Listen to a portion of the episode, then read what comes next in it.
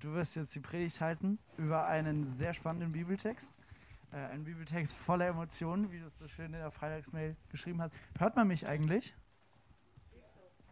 Ich, ich sehe einen Kopf nicken und einen Daumen hoch. Und nochmal einen Daumen hoch. Ich würde mal sagen, ja. Okay.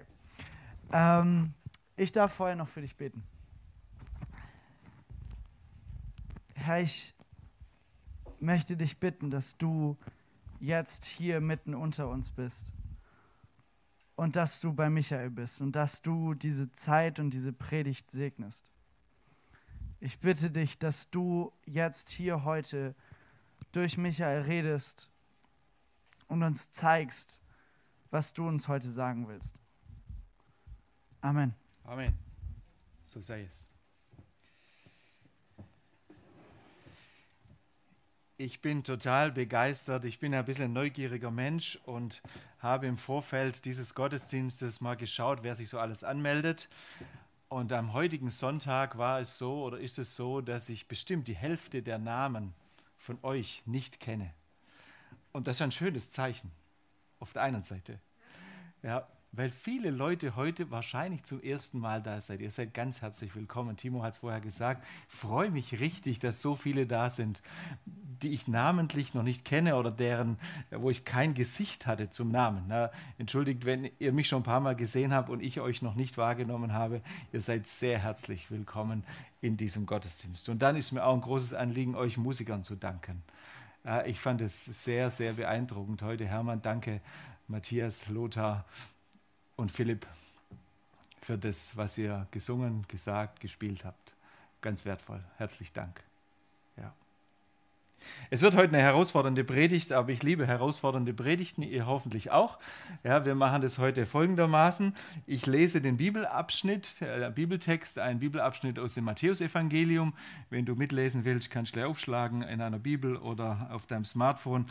Matthäusevangelium Kapitel 8 sind wir heute. Äh, und während ich lese, wirst du, lade ich dich ein, zu überlegen, welche Gefühle dieser Text bei dir auslöst, welche Gefühle dieser Text bei dir auslöst und du kannst nachher, wenn ich fertig bin mit Lesen, mir einfach das sagen, reinrufen. Ich werde es dann hier notieren und du kannst, wenn du online verbunden bist, in den Chat schreiben. Ich werde es dann hier lesen und wir nehmen diese Gedanken genauso auf. Ich habe mir überlegt, welche Gefühle löst dieser Text bei mir aus und ich habe auch einige für mich notiert und möchte dann zu diesen Gefühlen, die der Text bei mir ausgelöst hat, auch ein paar Dinge sagen. Und so werden wir uns diesem Bibeltext mal nähern und uns auch diesen Text mal anfangen zu erschließen. Ich werde nachher noch ein bisschen weitergehen, aber so wollen wir heute mal starten. Bibeltext, Predigtext für heute, Matthäus Evangelium Kapitel 8, Vers 5 bis 13. Matthäus Evangelium Kapitel 8, Vers 5 bis 13. Ich lese aus der für mich sehr wertvollen Übersetzung Das Buch von Roland Werner. In dem Augenblick, als Jesus wieder in den Ort Kapernaum zurückkam, lief ihm ein Offizier entgegen, der eine Kompanie von hundert Mann befehligte und bat ihn um Hilfe. Er sagte, Herr, mein Junge ist krank. Er liegt bewegungslos bei mir im Haus und hat furchtbare Schmerzen. Da sagte Jesus, ich komme sofort mit und mache ihn gesund. Aber der Offizier unterbrach ihn, Herr, ich bin nicht wichtig genug, dass du selbst in mein Haus kommst. Ich bitte dich nur, sprich ein Machtwort. Ich weiß, dass mein Junge dann gesund wird. Denn ich kenne mich damit aus. Auch ich bin ja meinen Vorgesetzten untergeordnet und meine Soldaten sind unter mir. Wenn ich zu einem sage, geh los, dann geht er los. Und wenn ich einem anderen befehle, komm her, dann kommt er sofort. Und wenn ich einem Sklaven sage, mach dies oder das, dann tut er es. Als Jesus das hörte, war er sehr erstaunt. Den Leuten, die um ihn herum standen, sagte er, ich sage euch ganz deutlich, noch niemals bin ich im ganzen Volk Israel auch nur einem einzigen Menschen mit so starkem Vertrauen begegnet. Ich sage euch, aus dem weit entfernten Osten und aus dem äußersten Westen werden Leute kommen, die mit eurem Stammvater Abraham und seinem Sohn Isaac und dessen Sohn Jakob beim Festessen am Tisch sitzen werden, an dem Tag, an dem Gottes gerechte und liebevolle Herrschaft die ganze Welt erfassen wird.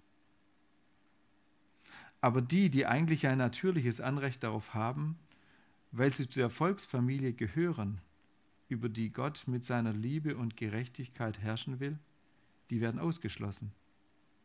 Sie werden hinausgestoßen bis weit in die äußerste Dunkelheit. Wer dorthin kommt, kann nur noch voller Schmerz aufschreien und vor Furcht zittern. Daraufhin sagte Jesus zu dem Offizier, geh nach Haus, denn es soll genauso geschehen, wie du es voller Vertrauen vorausgesehen hast. Und so war es auch. Der Junge wurde tatsächlich zu genau diesem Zeitpunkt gesund. Für mich ein Bibeltext voller Emotionen, vielleicht für dich auch. Und wir werden es mal sammeln. Welche Emotion löst dieser Bibeltext bei dir aus? Ich werde es hier mal notieren. Ich schaue nebenher, ob hier jemand was schreibt. Ihr dürft es einfach reinrufen. Ich versuche es dann hier zu notieren. Welche Emotion, welches Gefühl hat dieser Bibeltext bei dir ausgelöst?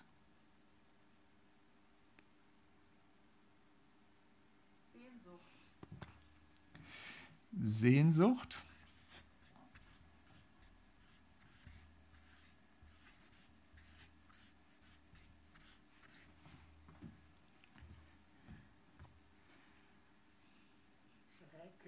Schrecken.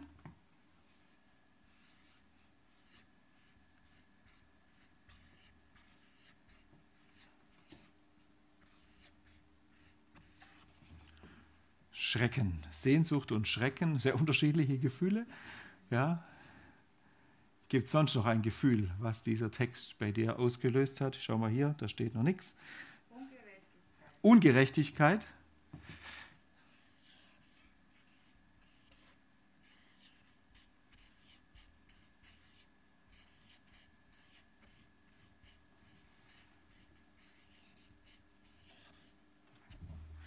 Ungerechtigkeit. Ja? Okay? Du empfindest es als ungerecht. Was ist dann für ein Gefühl dahinter? Muss ich das jetzt auslegen? Kannst du mal nachdenken. Ich weiß ja, was das auslöst. Okay. Sonst noch jemand? Beschämung. Beschämung, Beschämung und Bewunderung. Beides, beides mit B. Besch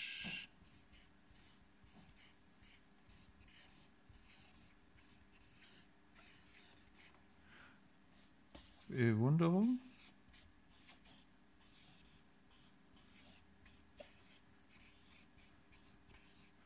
Für eins haben wir noch Platz. Nochmal bitte.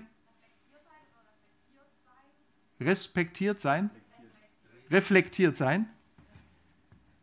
Habe ich es richtig verstanden?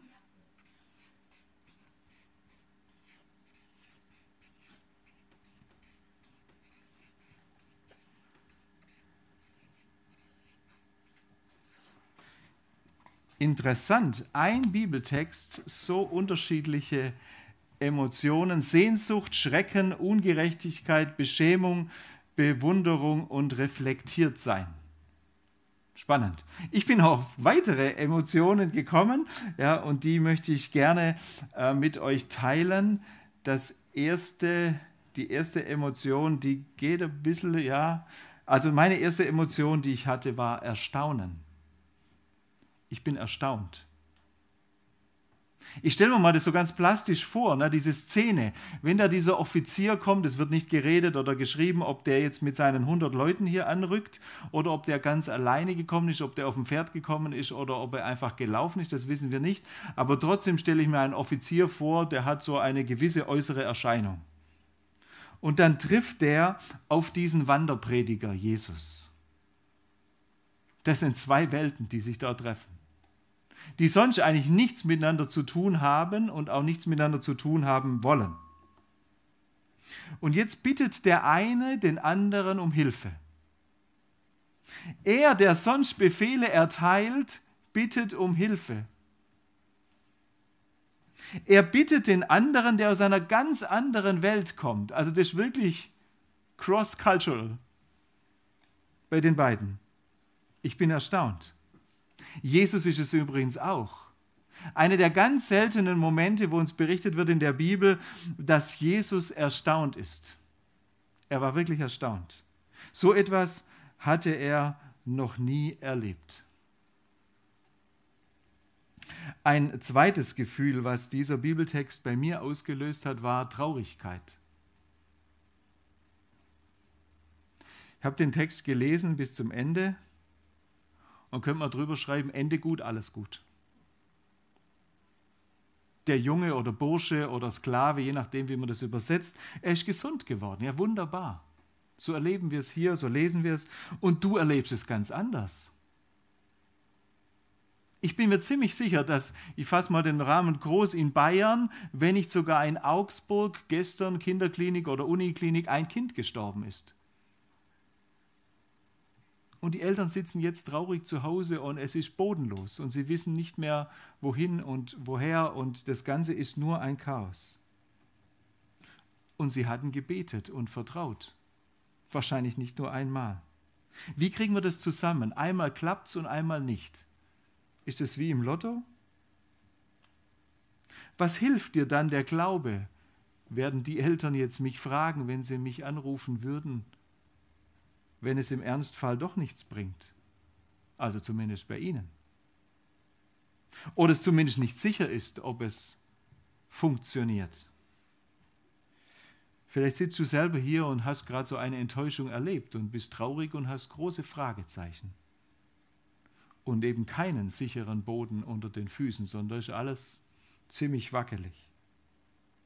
Traurigkeit war mein zweites Gefühl. Dann ein drittes Gefühl, große Freude, große Freude. Du siehst in Gedanken die große Tafel an Menschen, die uns da beschrieben ist, die eingeladen wurden, die gekommen sind und jetzt miteinander feiern. Ein wunderschönes Bild. Ein wunderschönes Bild. Eine wunderschöne Perspektive. Ich lese es nochmal. Aus dem weit entfernten Osten und aus dem äußersten Westen werden Leute kommen, die mit eurem Stammvater Abraham und seinem Sohn Isaac und dessen Sohn Jakob beim Festessen am Tisch sitzen werden, an dem Tag, an dem Gottes gerechte und liebevolle Herrschaft die ganze Welt erfassen wird. Also, aus den unterschiedlichsten Nationen werden sie kommen. Sie werden Platz nehmen und an einem Tisch sitzen. Das werde ich nachher nochmal sagen. Die Tischplatte im Reich Gottes ist ungeteilt, einteilig. Es ist ein einziger Tisch. Es gibt keine unterschiedlichen Bereiche. Ne? Es ist eine durchgehende Platte. So lese ich es hier. Und sie werden miteinander feiern. Feiern miteinander. Ich denke an die Jahreslosung. Wir haben es gerade vorne in diesem Bild ja gesehen und auch gehört. Jesus sagt, ich werde keinen abweisen oder ich werde keinen hinausstoßen. Ganz weiter Horizont. Große Freude, große Freude, großes Fest. Da freue ich mich drauf. Was wird das für ein Fest werden? Wir haben es kürzlich beim Bibellesen mit den Nachbarn davon gehabt und haben versucht, es so etwas zu begreifen. Und wir merken, wir kommen mit unseren Vorstellungen ganz schnell an unsere Grenzen, wenn wir uns vorstellen wollen, wie dieses Fest einmal sein wird. Wir können nur ahnen, ahnen, aber ich glaube, es wird noch ganz anders werden. Wir erleben ja immer wieder, ich zumindest, ihr vielleicht auch, einen kleinen Vorgeschmack dessen. Gestern Abend hatten wir äh, für die Mitarbeiter von Live on Stage unsere Online-Dankesfeier. Ein paar von euch waren ja auch dabei. Ja, das waren, also es waren 90 Leute, haben sich angemeldet. Ich habe es nachher nicht genau gezählt. Ich vermute, es waren so knapp 90 Leute online miteinander. So drei Bildschirme mussten wir da durchscrollen. Ja, wir haben jedem vorher ein Geschenk zugestellt und haben gemeinsam aufgepackt und gegessen und miteinander geredet und so. Und es waren so unterschiedliche Gemeinden, neun, zehn verschiedene Gemeinden hier aus Augsburg waren die Leute vertreten reden. Es war einfach wunderschön. Ja, wir haben noch ewig miteinander gequatscht und irgendwann haben wir gesagt, jetzt machen wir gleich mal Schluss. Ja, also ist so für mich ein Vorgeschmack von diesem Miteinander feiern, Festessen, große Freude. Ich erlebe es auch bei der Gebetswoche der Evangelischen Allianz. Jetzt vor wenigen Tagen waren wir eine ganze Woche zusammen an den unterschiedlichen Orten, haben gestartet mit diesem Auftaktgottesdienst Jesus in der Mitte. Und dann werden die Unterschiede zwischen den einzelnen Kirchen und Gemeinden plötzlich so marginal, so unwichtig, ja, weil wir Jesus Christus in der Mitte haben und ihn als gemeinsamen Herrn feiern. Denke immer wieder auch an internationale Begegnungen mit anderen Christen erinnere mich gut, wie wir saßen in Kongo irgendwo unter einem Baum und dann ging es darum, äh, die sprachliche äh, Barriere war natürlich schon da, aber dann wollten sie gerne auch hören von mir ein Lied aus meinem Kontext, aus meiner. Und habe ich gedacht, was könnte ich Ihnen jetzt singen? Also singen kann ich schon ganz gut, aber was würden Sie auch verstehen? Und dann ist mir dieses Lied eingefallen, wohl dem, der nicht wandelt, Psalm 1, Saburi Moja. Na, also Psalm 1 und da habe ich Ihnen das Lied auf Deutsch gesungen, habe ihm gesagt, Psalm 1, ah, Psalm 1, ja genau. Ja, und dann waren wir wieder miteinander verbunden. Ganz schön, ganz schön.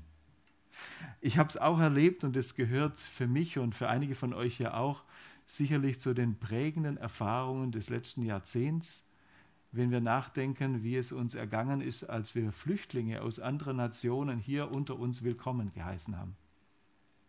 Das sind für mich so viele Bilder, äh, Menschen, die zum Glauben gefunden haben, andere, die schon als Christen hierher kamen ganz starkes Miteinander, großer Tisch, große Freude. Wir üben schon mal in kleinem Stil für später. Und dann noch einmal Gefühl, gleiches wie vorher, nur an einer anderen Stelle angesetzt, schon wieder Traurigkeit. Ich denke an uns und unsere Gemeinden. Und das, was ich euch jetzt sage, ist sehr ehrlich von innen raus. Und ich bin nicht der Einzige, der das Gefühl teilt, sondern ich tausche mich aus mit etlichen Kollegen und es geht uns allen genau gleich. Und wir sind sehr traurig. Ich mache es an einem Beispiel fest. Wenn der Gottesdienst an einem Sonntag an einem anderen Ort stattfindet, zum Beispiel Allianz Gebetswoche, dann weiß ich im Vorhinein, 70 Prozent von euch wird nicht kommen. Und da bin ich so traurig, weil ich sage, warum nicht? Die Freude miterleben am gemeinsamen Feiern. Es ist Vorgeschmack, es ist Vorbereitung. Und du denkst vielleicht, na, was interessieren mich die anderen Leute? Ich habe keine Ahnung, wo ich da parken soll. Vielleicht ist es zu kalt, vielleicht ist es zu warm, vielleicht kann ich nicht auf meinem angestammten Platz sitzen. Keine Ahnung, was dich beschäftigt. Aber dann ist plötzlich, und es ist seit Jahren so, ja, es ist schon immer so. Es hat auch nichts nur mit dieser Gemeinde hier zu tun. Alle meine Kollegen sagen genau das Gleiche. Und es hat auch nichts mit Corona zu tun. Ja, Corona ist immer an allem und jedem schuld. Corona hat es nur verstärkt. Und Corona bringt zum Ausdruck, was vorher schon da war und ist wie ein Reaktionsbeschleuniger. Wir erleben es aktuell, dass auch freie evangelische Gemeinden zumachen, weil sie sich zerstritten haben, weil die Leute auseinandergehen. Ja, es wird jetzt offenbar in dieser Zeit, was vorher schon latent da war, aber jetzt wird es deutlich. Und es macht mich so unendlich traurig. Ich weiß nicht, ob ihr das nachvollziehen könnt, aber das macht mich wirklich traurig. Ich saß kürzlich zu Hause bei mir am Esstisch und ich habe geweint über meiner Gemeinde. Das sind so einige Dinge zusammengekommen es hat mich so traurig gemacht. Es hat sich dann manches auch wieder geklärt. Ja, aber insgesamt empfinde ich aktuell ein Gefühl der Traurigkeit. Wenn ich sage, ich freue mich so, dass ihr da seid, ihr zum ersten Mal da seid, dann könnte ich auch sagen, wo sind denn die anderen, die seit 100 Jahren zu dieser Gemeinde gehören? Die sehe ich in letzter Zeit kaum mehr. Schön, dass ihr da seid, aber wo sind die anderen? Wir brauchen einander, gerade jetzt brauchen wir einander so dringend. Und sag nicht, wir haben keine Möglichkeit zur Begegnung. Wir haben die Möglichkeiten zur Begegnung in Fülle, Hülle und Fülle. Wir nutzen sie nur weitestgehend nicht, weil jeder nach innen gekrümmt ist und je länger, je mehr. Und das macht mich traurig.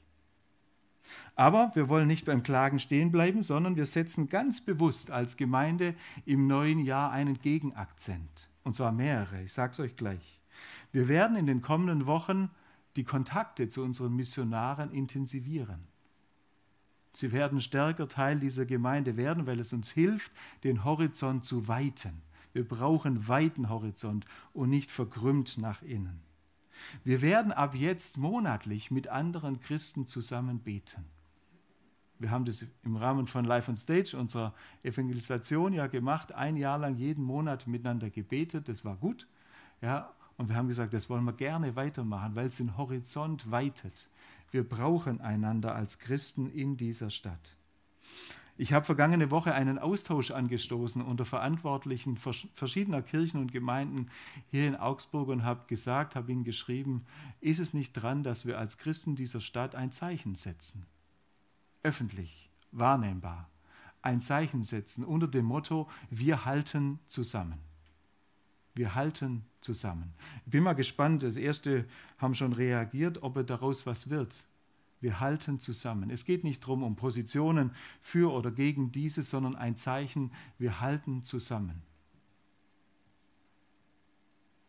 An Gottes Tischplatte, an Gottes Tischfesttafel gibt es nur eine einzige Tischplatte und die ist ungeteilt und durchgehend. Und da sitzen ganz unterschiedliche Leute und die sind nicht alle frei evangelisch. Das ist auch schon klar. Gott sei es gedankt. Gott sei es gedankt. Das alles, was wir hier miteinander überlegen, ist ja ein Vorgeschmack und eine Vorbereitung auf die große Freude. Lass uns doch üben, lass uns doch üben, dann sind wir besser vorbereitet, wenn es dann tatsächlich mal soweit sein wird. Und es ist ein Vorgeschmack auf das, was wir dann dort miteinander erleben. Wir üben schon mal. Ein fünftes Gefühl, Entsetzen mir hat, bei mir hat sich Entsetzen breit gemacht.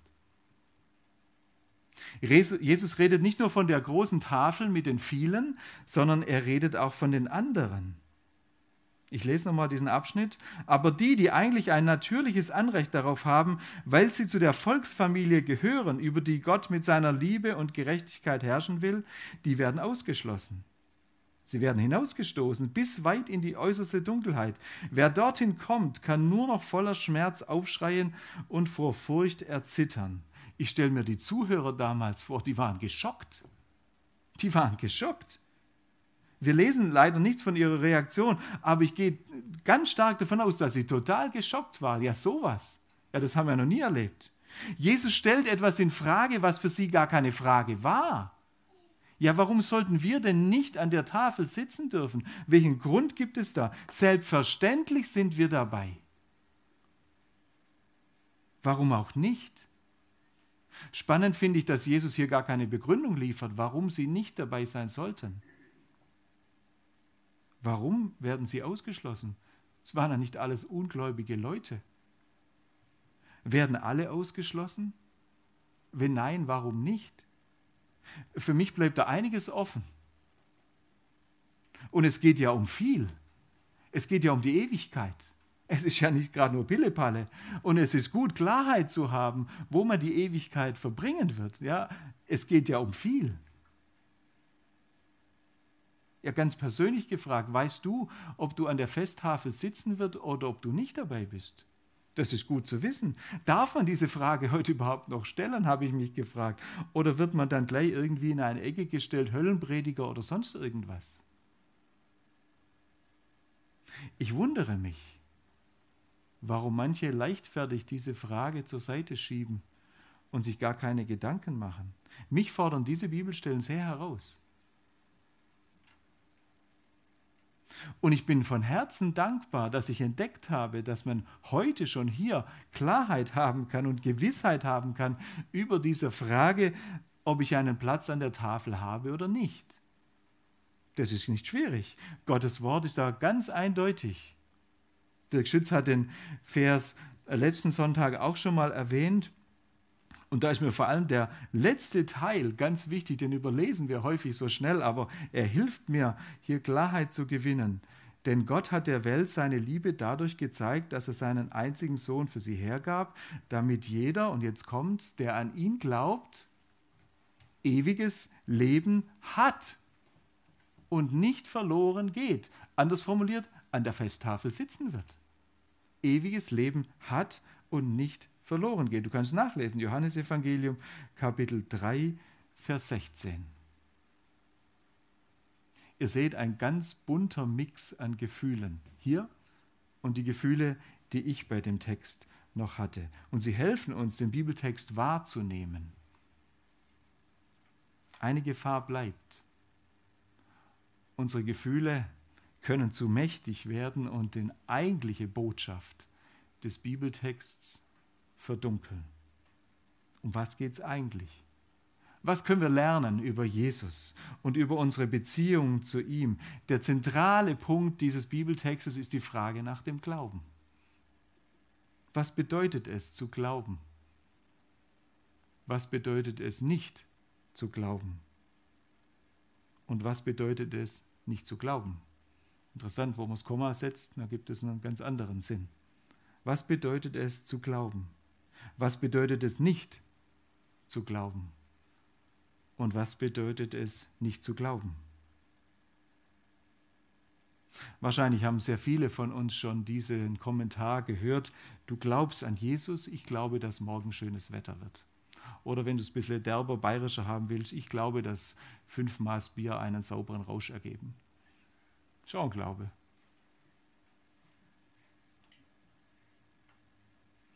Die Bibelübersetzung, die ich vorher für den Predigtext verwendet habe, macht das, was viele auch dann tut und übersetzt das Wort Glauben mit Vertrauen. Und damit trifft es das Ganze wirklich sehr gut. Vertrauen ist vor allem für mich ein Beziehungsbegriff. ich glaube, das heißt, ich vertraue einem Gegenüber.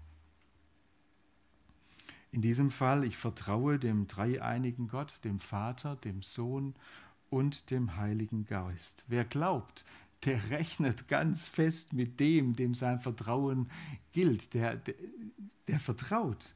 Das erleben wir ja bei diesem Hauptmann ganz intensiv. Ja klar wird Jesus handeln und meinen Sohn gesund machen. Logisch, er hat die Macht dazu. Er ist der Sohn des Allmächtigen. Woher er das weiß, keine Ahnung. Wird uns nicht berichtet.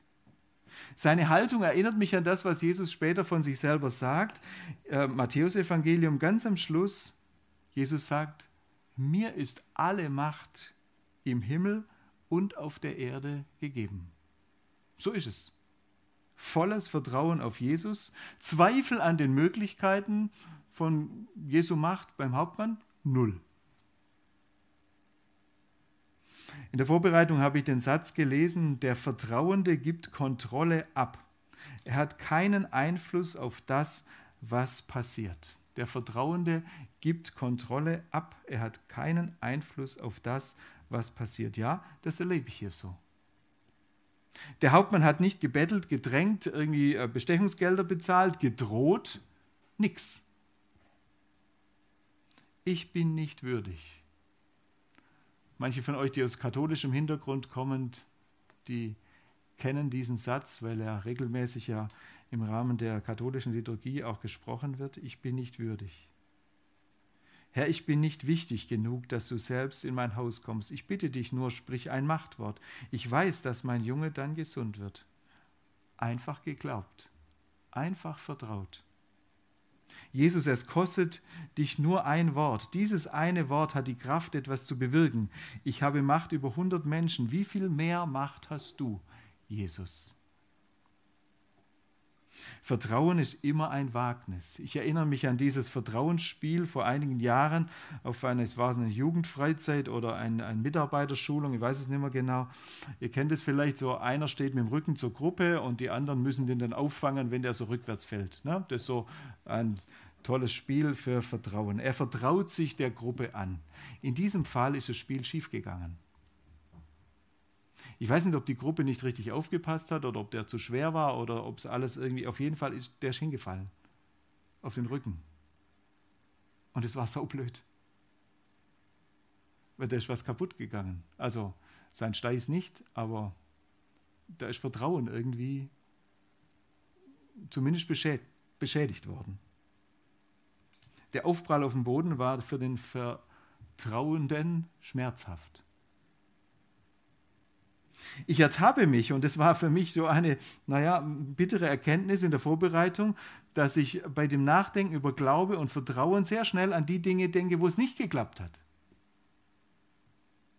Mit dem Glauben und Vertrauen. So ein Vertrauensspiel ist das eine. Ne? Zwei Tage tut dir dein Steiß weh und dann ist wieder alles gut. Ein totes Kind ist das andere. Das schmerzt ein Leben lang. Und ich merke, wie sich bei mir und vielleicht auch bei dir so eine ungute Kombination eingeschlichen hat. Glauben und Vertrauen ist dann leicht, wenn sich meine Erfüllungen, meine, meine Wünsche, meine Hoffnungen erfüllen. Dann ist leicht. Wenn sie sich so deckt mit der von mir erwünschten Realität. Also wenn sie so deckt, wie Gott es dann tatsächlich geführt hat. Wenn wir das so übereinander legen können, die tatsächlichen Wegführungen und meine Vorstellungen ist so deckungsgleich, dann ist es ziemlich einfach. Alles wunderbar. Und wenn nicht, dann bin ich fürchterlich enttäuscht und frustriert. Und dann kriege ich den Glauben und das Leben nicht mehr zusammen und dann wende ich mich von Gott ab, der mein Vertrauen enttäuscht hat. Wenn wir dem mal nachdenken, dann wird deutlich, dass so ein Glaube ja nicht Vertrauen in ein Gegenüber, in einen Gott ist, sondern dass dieser Glaube ja mehr sich eigentlich so beschreiben lässt, es ist die Erwartung der Verwirklichung meiner eigenen Wünsche. Was ist die Aufgabe Gottes dabei? Er wird zum Erfüllungsgehilfen, zum Steigbügelhalter. Die Frage stellt sich, wer ist dann der Herr? Wie verständlich so ein Denken einerseits ist, wie erbärmlich ist es doch andererseits. Ich merke, wie Jesus mir die Frage stellt, vertraust du wirklich? Glaubst du wirklich, dass ich der Herr in deinem Leben bin und dich einen guten Weg führe? Oder missbrauchst du mich? Zwei Lenkräder im Auto vorne funktionieren nicht. Es kann nur einer die Richtung angeben. Alle anderen sind Mitfahrer und dürfen dem vertrauen, der am Steuer sitzt. Natürlich wäre spannend zu erfahren gewesen, oder ist es immer noch, wie der Hauptmann reagiert hätte, wenn sein Knecht oder Sohn oder Bursche, wer immer das war, nicht gesund geworden wäre. Hätte er an der Macht von Jesus gezweifelt? Wir wissen es nicht. Keine Ahnung. Aber wir wissen, dass Glauben und Vertrauen mehr ist als die Erfüllung unserer Vorstellungen und unserer Wünsche. Auch mehr als die Erfüllung unserer berechtigten Vorstellungen und Fürbitten und Hoffnungen. Sonst müssten wir ja nicht mehr beten und bitten. Was wünsche ich mir? Für mich selber, aber auch für dich. Ich wünsche mir mehr Hauptmannvertrauen, habe ich es mal genannt. Für mich. Vielleicht ist ja auch dein Wunsch. Wie wäre das? Wie würde sich das anfühlen, mehr Hauptmannvertrauen? Ich bin mir sicher, es würde mehr Ruhe bringen in unser Leben. Mehr Ruhe. Auch in unsere Gefühle mehr Ruhe und mehr Zuversicht. Bitte verwechselt es nicht mit Fatalismus. Fatalismus würde dann bedeuten, ist doch eh alles egal und vorherbestimmt. So nicht. Es geht um Beziehung. Ruhe und Zuversicht und Staunen über Gottes Macht und über seine Führungen. Ich gehöre nicht zu denen, die sagen, am Ende werden wir mal alles verstehen. Ich glaube nicht, dass wir alles verstehen werden und immer irgendwann mal erkennen, warum dieses und jenes so und so gelaufen ist. Glaube ich nicht. Ist aber aus meiner Sicht auch gar nicht nötig. Ich bin überzeugt davon, dass Fragen offen bleiben. Ist es schlimm? Muss sich Jesus rechtfertigen vor mir, warum er es an dieser Stelle so und nicht anders gemacht hat? Muss er nicht ist er trotzdem vertrauenswürdig? Unbedingt. Ich kenne keinen vertrauenswürdigeren, vertrauensvolleren, glaubwürdigeren, besseren Herrn und Gott. Und ich wünsche mir, dass du heute motiviert wurdest, einen Next Step zu machen, einen nächsten Schritt im Vertrauen auf Jesus, Richtung Hauptmannvertrauen. Und dass du dann entdeckst, dass dein ganzes Leben bei diesem Gott gut aufgehoben ist. Er ist wirklich vertrauenswürdig. Du kannst dich ihm wirklich anvertrauen.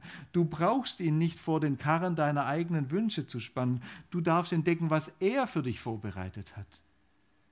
An Weite, an der langen Tafel von vielen anderen Christen, an Wegführungen, die neu sind für dich und gut sind für dich und wichtig sind für dich an Wegführungen, die auch schwer sind für dich.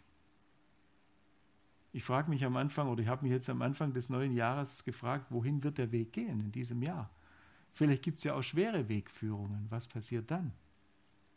Seine starke Hand hält dich und mich trotzdem. Komm, folg ihm nach, vertraue ihm, glaube an ihn. Ein Ausdruck, dass du das willst, ist jetzt das Glaubensbekenntnis, dass wir miteinander sprechen, das dich und mich mit allen Christen verbindet. Du wirst es gleich merken, ich habe es ein bisschen umformuliert. Es ist eigentlich nur ein Wort verändert, aber es hat für mich dann, boah, da habe ich plötzlich äh, gestaunt, was ich da also alles sage, wenn ich das Wort Glauben durch Vertrauen ersetze im apostolischen Glaubensbekenntnis. Wer will, kann dieses Bekenntnis jetzt mit mir sprechen. Ich bitte euch, dass ihr dazu aufsteht. Wir können danach wieder hinsitzen und äh, ein paar Momente auch Stille haben. Ich vertraue Gott dem Vater, dem Allmächtigen, dem Schöpfer des Himmels und der Erde. Und ich vertraue Jesus Christus seinem eingeborenen Sohn, unserem Herrn, empfangen durch den Heiligen Geist, geboren von der Jungfrau Maria, gelitten unter Pontius Pilatus, gekreuzigt, gestorben und begraben, hinabgestiegen in das Reich des Todes, am dritten Tage auferstanden von den Toten, aufgefahren in den Himmel, er sitzt zur Rechten Gottes, des allmächtigen Vaters. Von dort wird er kommen, zu richten die Lebenden und die Toten.